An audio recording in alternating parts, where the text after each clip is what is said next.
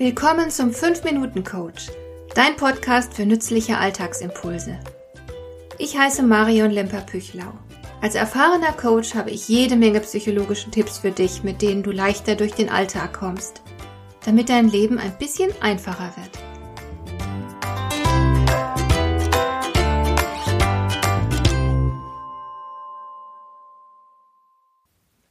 Als ich ungefähr Mitte 40 war, kam unser erster Hund ins Haus, ein tapsiger Golden Retriever Welpe namens Molly. Wer könnte einem solch entzückenden Wesen widerstehen?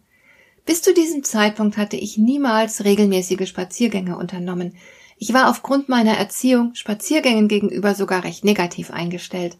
Zu oft hatte ich als Kind und Jugendliche in meiner Sonntagskleidung mit meinen Eltern todlangweilige Spaziergänge in irgendwelchen Kurorten absolvieren müssen. Aber nun besaß ich einen Hund, für den ich verantwortlich war, und der Hund musste raus, jeden Tag mehrmals. Also bin ich mit ihm rausgegangen. Am Anfang gab es nur kurze Spaziergänge, weil ein Welpe noch nicht weit laufen darf.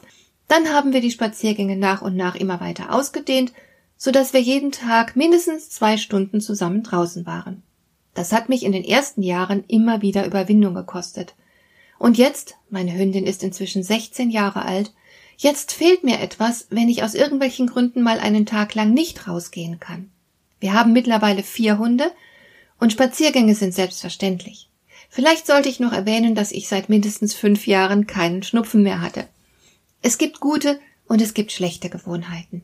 Und unverrückbare Gewohnheiten, zu denen man sich nicht mehr aufraffen muss, nennt man Keystone-Gewohnheiten. Sie sind tatsächlich wie in Stein gemeißelt. Solche Gewohnheiten machen einen erheblichen Unterschied für dein Leben und sie wirken sich auf vielerlei Lebensbereiche aus.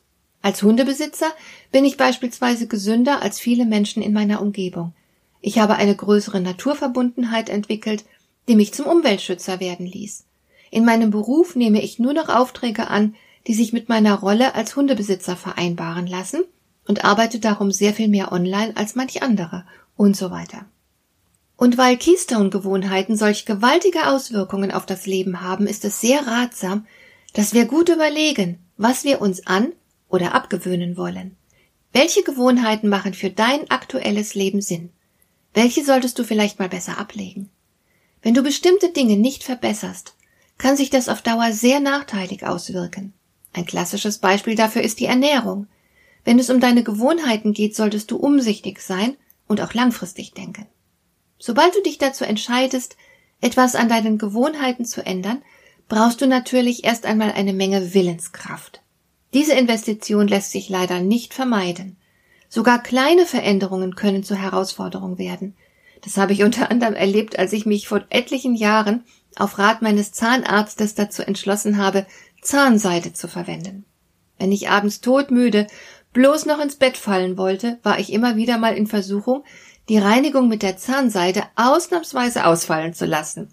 Und ich bin durchaus hier und da schwach geworden, aber nach einigen Monaten hatte ich es geschafft, diese Methode der Mundhygiene zur selbstverständlichen Routine zu machen.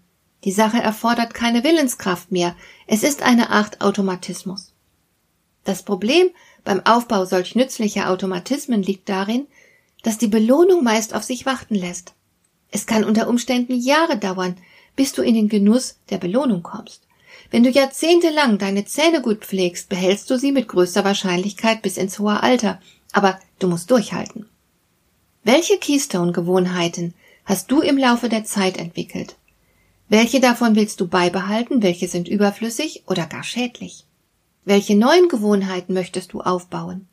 Letzten Endes läuft es auf die Frage hinaus, wer willst du sein? Jetzt und in Zukunft. Wenn du das für dich klären kannst, bist du schon sehr weit. Dann geht es im nächsten Schritt an die Umsetzung.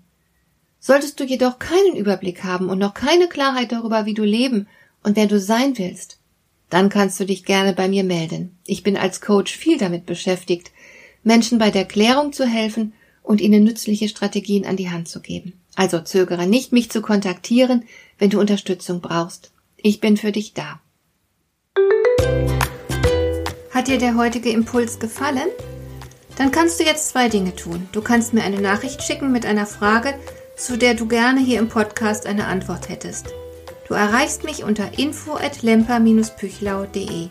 Und du kannst eine Bewertung bei iTunes abgeben, damit diese Sendung für andere Interessierte sichtbarer wird. Schön, dass du mir zugehört hast. Bis zum nächsten Mal eine gute Zeit für dich.